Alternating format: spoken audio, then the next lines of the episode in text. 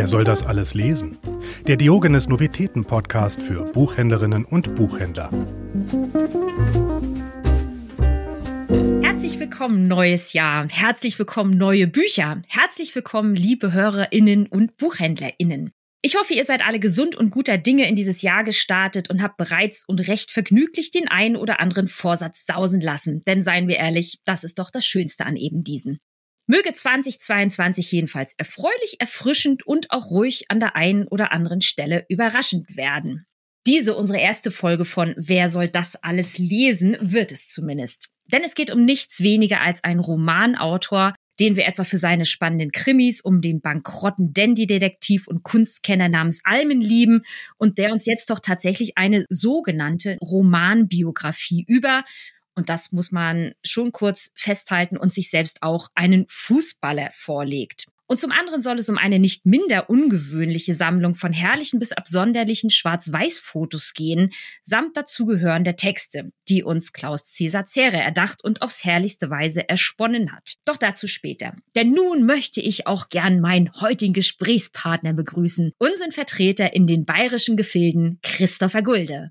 Einen schönen guten Tag auch von mir und ähm, ich freue mich, wieder dabei sein zu dürfen und freue mich auf die, auch auf die Bücher, die wir besprechen. Auch wenn sie tatsächlich für mich oder das eine auf jeden Fall sehr überraschend war.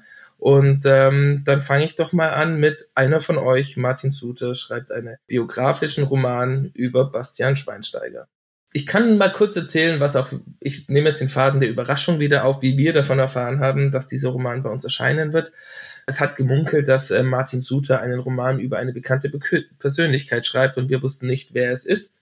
Hatten unsere Vertreterkonferenz ähm, im letzten Jahr und wurden eingeladen in einen Skype-Raum mit Martin Suter, damit er uns dieses Buchprojekt vorstellt. Wir waren alle sehr gespannt und haben auch schon gemutmaßt, wer es sein könnte. Und Martin Suter fing an zu lesen, eine Seite über einen Jungen, der Fußball spielt wir wurden stutzig und auf einmal drehte er die Kamera und Bastian Schweinsteiger, Fußballgott, saß vor uns. Was tatsächlich zu einer großen Verblüffung unter, unter uns Vertretern führte.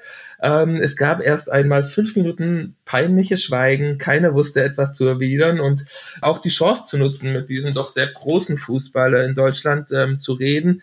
Glücklicherweise hat sich das dann doch noch in ein sehr nettes Gespräch mit Martin Suter und Bastian Schweinsteiger geführt ähm, nachdem wir alle einfach wirklich, ja, wie gelähmt waren, weil niemand das erwartet hätte, vor allem nicht von Martin Suter. Wahrscheinlich auch Martin Suter von sich aus nicht, als er gefragt wurde, ob er dieses Buch ähm, mit Bastian Schweinsteiger zusammen schreiben möchte. Jetzt komme ich wieder zurück zu dem Buch. Ähm, man möchte vielleicht erst meinen, was gibt es zu erzählen über einen Fußballer? der in bayerischer Idylle aufgewachsen ist, in einer ganz klassischen Familie, zwei Kinder, Vater, Mutter, im lokalen Fußballverein Karriere machte, und dann später in der Jugend schon zu Bayern München kam. Das habe ich mich ehrlich gesagt auch gefragt, bis ich das Buch gelesen habe und ich hatte wahnsinnig viel Spaß dabei. Es fängt damit an, dass Basti, wie er auch gerne im Buch genannt wird, auf dem Fußballfeld steht, ähm, bei den Minis spielt und ähm, die zweite Halbzeit wird angepfiffen und er schnappt sich den Ball und rennt wie ein Teufel auf das Tor zu. Keiner hält ihn auf, er ist wie in einem Tunnel. Er schiebt den Ball in das Tor und dann ist es auf einmal ganz ruhig.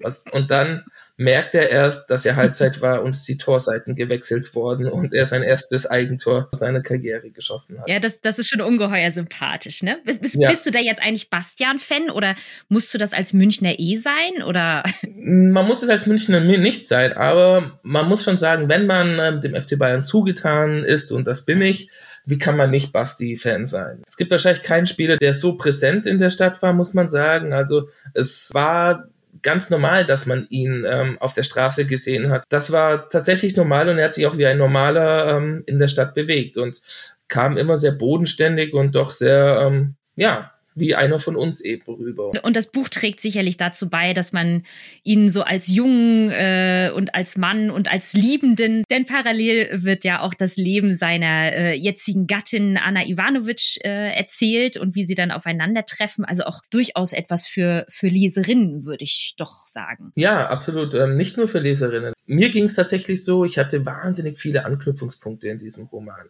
Er ist ja nur unwesentlich jünger als ich, vier Jahre, es ist so ein bisschen auch ein Buch, ja, was heißt meine Generation, kann man, ist vielleicht ein bisschen zu viel gesagt, aber es gibt ganz viele Momente, die in dem Buch vorkommen, wo ich genau weiß, wie ich selber diese Momente erlebt habe. Und, und vor allem, man lernt auch Seiten von Bastian Schweinsteiger kennen, wie seine, wie sein großes Fable für royale Hochzeiten. und stimmt, sehr rührend. sehr rührend.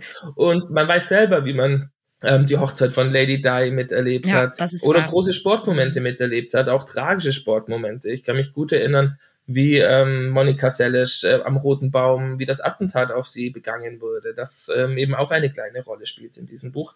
Es ist, glaube ich, wirklich für viele ein Buch so in den 40ern, die einfach auch Sport interessiert sind. Bei Basti ja auch nicht nur ein Fußballcrack war, sondern sich für alle möglichen Sportarten interessiert hat. Natürlich nicht zu vergessen für ähm, Skifahren. Mhm. Er war als junger Mensch ähm, oder er wurde vor die Wahl gestellt, Profi-Skifahrer oder Fußballer zu werden. Und er wollte natürlich beides. Er wollte eigentlich beides, aber beides geht natürlich nicht. Ja. Und so hat, ähm, haben, glaube ich, auch sein, sein bester Freund Felix Neureuter hat dann das Skifahren übernommen und ähm, er eben das Fußballspielen. Es ist also nicht nur ein Buch für Sportbegeisterte und garantiert nicht nur für FC Bayern-Fans, sondern eben, wie du halt schon sagst, also für, für einfach unsere Generation für Allgemeinsportbegeisterte und natürlich auch gerne Romanbiografieleser. Unser neu erfundenes Genre, was Martin Suter sicherlich gleich wieder ein, äh, ein Spitzenbeispiel für abgeliefert hat. Und natürlich soll unsere Gegensatzfrage äh, sich an den Münchner in dir richten, lieber Christopher, und etwas sportlich daherkommen. Ist also einer von euch eher Surfen im Eisbach oder Joggen im englischen Garten? Wahrscheinlich eher Joggen im englischen Garten. Es ähm, ist, hört sich vielleicht nicht so sexy an wie Surfen im Eisbach, aber es fördert wahrscheinlich mehr die Gesundheit und hat weniger Risiko. Ja, doch, wahrscheinlich einfach das Joggen im, im englischen Garten, gegen, gegen, gegen das natürlich nichts zu sagen ist. Absolut, genau. So soll es jetzt also nicht unbedingt sportlich, aber doch zumindest überraschend weitergehen, denn wir kommen zum zweiten Überraschungsbuch der heutigen Folge. Etliche Fotos hat Klaus Cäsar Zera bei diversen Wohnungsauflösungen, bei denen er über die Jahre scheinbar zugegen gewesen ist, gefunden. Hat sie in einer Schachtel gesammelt und in, ja, anders lässt lässt es sich wohl nicht interpretieren, in pandemischer Einsamkeit und Langeweile äh, Geschichten äh, zu eben diesen 43 von ihnen erdacht und aufgeschrieben. Nun sind sie erschienen, versammelt in einem Buch unter dem herrlichen wie merkwürdigen Titel Das schreckliche Cäsar. Äh, der schreckliche Cäsar. Oh Gott. Nun sind sie erschienen unter dem herrlichen wie merkwürdigen Titel Das schreckliche Zebra. Nach seinem hochgelobten, überaus klugen und ausgezeichneten Debütroman Das Genie, der 2017 bei Diogenes erschien, zeigt sich der Autor nun mit einer anderen, wunderbar humorvollen und ebenfalls durchaus genialen Seite, wie ich finde. Dieses Schmöker Geschenk- und Bilderbuch präsentiert absurde, witzige, philosophische und überhaupt eigentlich eh stets doch sehr kluge Texte in allerlei vielerlei Formen. So finden wir also Gedichte, Interviews, Parabeln, Dialoge, Elegien und ein Versdrama. Das hat mich am meisten fasziniert, diese Fülle von verschiedenen literarischen Formen und Genres. Es gibt Detektivgeschichten, eine weite Trilogie namens Carpe Diem mit den Teilen Tanzen, Lesen, Lachen, die ich gern besonders unterstreichen möchte, da es auch nach meiner Meinung kaum anderes für ein gutes Leben braucht und vielerlei mehr. Und bei jedem Foto, bei jeder geschilderten, oft absurden Begebenheit fragte ich mich, wie kommt man auf ein Interview mit Herrn Rödelhofen, dessen Faustinszenierung am Stadttheater Pasewalk zur schlechtesten des Jahres gekürt wurde? Oder auf das übelst besoffene und baggerne und eben schreckliche Zebra? Welche Verrücktheit in diesem Buch, Christopher, hatte es dir denn besonders angetan? Hast du eine oder gibt es ein Lieblingsfoto? Also ich habe tatsächlich als Lieblingsfoto ähm, das Titelfoto, das schreckliche Zebra. Erstens fand ich das Kostüm Wahnsinn. Das würde ich selber auch gerne, glaube ich, tragen. Und äh, auch die beschriebene Szene, diese, dieses schreckliche Zebra, das mit Wortspielereien versucht, die Damenwelt zu beeindrucken auf einem Karneval, ist ja erstmal nichts Außergewöhnliches, sondern etwas vielleicht selber schon erlebt hat, ähm, egal in welcher Position man war, ob man der Angesprochene oder der Sprechende war und die Art, wie er diese, diesen Dialog beschreibt, hat mir wahnsinnig gut gefallen, weil ich bin ein großer Fan vom Wortakrobaten Willi Astor und das treibt den Klaus Cäsar Zera wirklich auf die Spitze. Und das mochte ich sehr. Natürlich kommt man aus keiner Geschichte heraus, wo schon das Wort Truller vorkommt. Die Trulla und der Eisbär.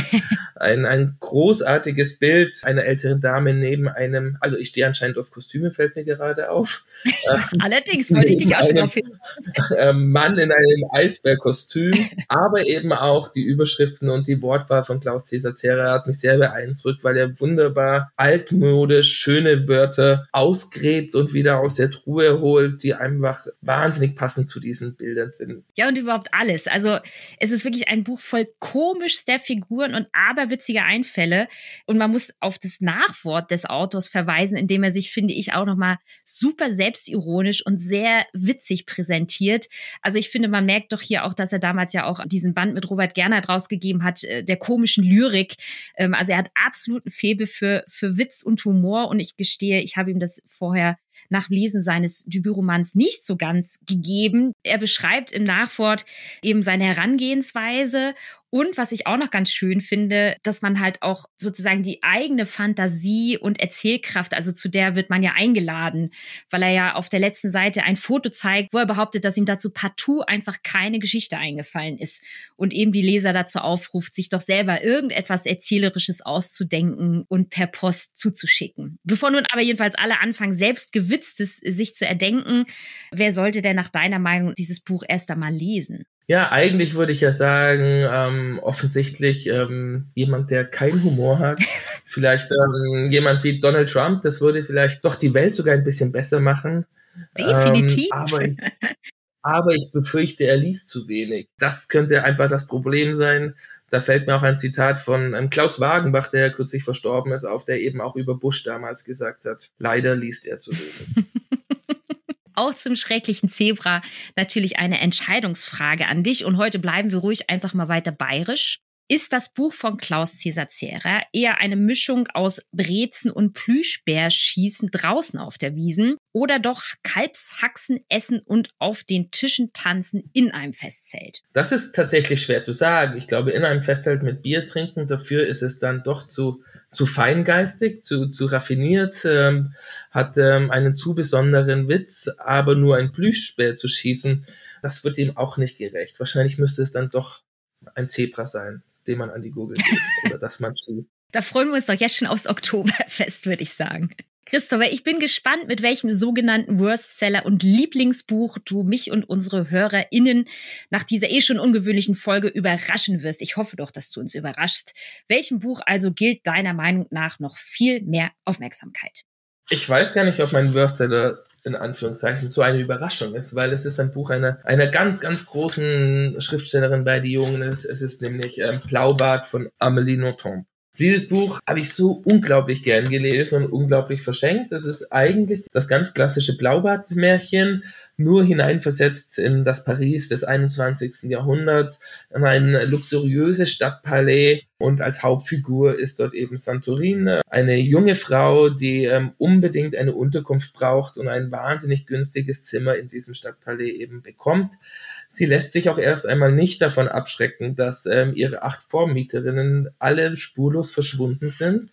Im Gegenteil, sie lässt sich von dem Luxus von ihrem unglaublich charmanten Vermieter Don Elmirio äh, um den Finger wickeln, obwohl sie schon ähm, skeptisch ist und vorsichtig ist und auch wirklich eine Frau mit Charakter ist, ist dann doch jeden Abend das Champagner trinken, das Austern essen und die schöne Umgebung ähm, einfach das, was sie auch die Gefahren vergessen lässt, bis eben Don Emilio Elmirio ihr ähm, eine Kammer zeigt, eine Tür und ihr verbietet, dort jemals reinzugehen. Es ist angeblich seine Dunkelkammer. Natürlich ähm, kann man sich vorstellen, was damit passiert und er geht auf Reisen, er kommt zurück und natürlich war sie in der Kammer. Natürlich war sie in der Kammer, aber eigentlich hat sie ihre Neugier nicht wirklich nachgegeben. Also da musste ihr Vermieter dann doch auch einen Trick anwenden. Und ja, ob es ihr so erging wie den anderen Vormieterinnen ähm, oder eben nicht, das muss man natürlich selber lesen. Ein wahnsinnig amüsanter, witziger und unglaublich spannender kleiner Roman. Herzlichen Dank. Jetzt bin ich auch neugierig, denn aus Ihrer Vielzahl von Büchern habe ich das tatsächlich noch nicht gelesen. Also, Christopher empfiehlt uns Blaubart von Amélie Nothomb. Ja, nach diesen Büchern schaue ich doch noch, äh, gehe aber auch irgendwie entspannter und vorfreudiger auf die kommenden Monate und hoffe, wir können in diesem Jahr die eine oder andere oder besser noch viel mehr zum Lesen und Empfehlen anregen. Wenn ihr jedenfalls Anregungen für uns habt, schreibt uns gern an podcast.diogenes.ch. Die Links zu den Büchern und Autoren findet findet ihr wie stets in den Shownotes. Ich wünsche euch und besonders dir, lieber Christopher, vielen Dank für dein Dabeisein auch heute wieder. Wünsche euch inspirierende letzte Januartage, sage Adieu bis zum 23. Februar und verbleibe mit einem zuversichtlichen Lesen hilft. Ausrufezeichen. Wer soll das alles lesen? Der Diogenes Novitäten Podcast. Abonniert uns jetzt überall, wo es Podcasts gibt. Für Fragen oder Feedback erreicht ihr uns unter podcast.diogenes.ch. Thank you.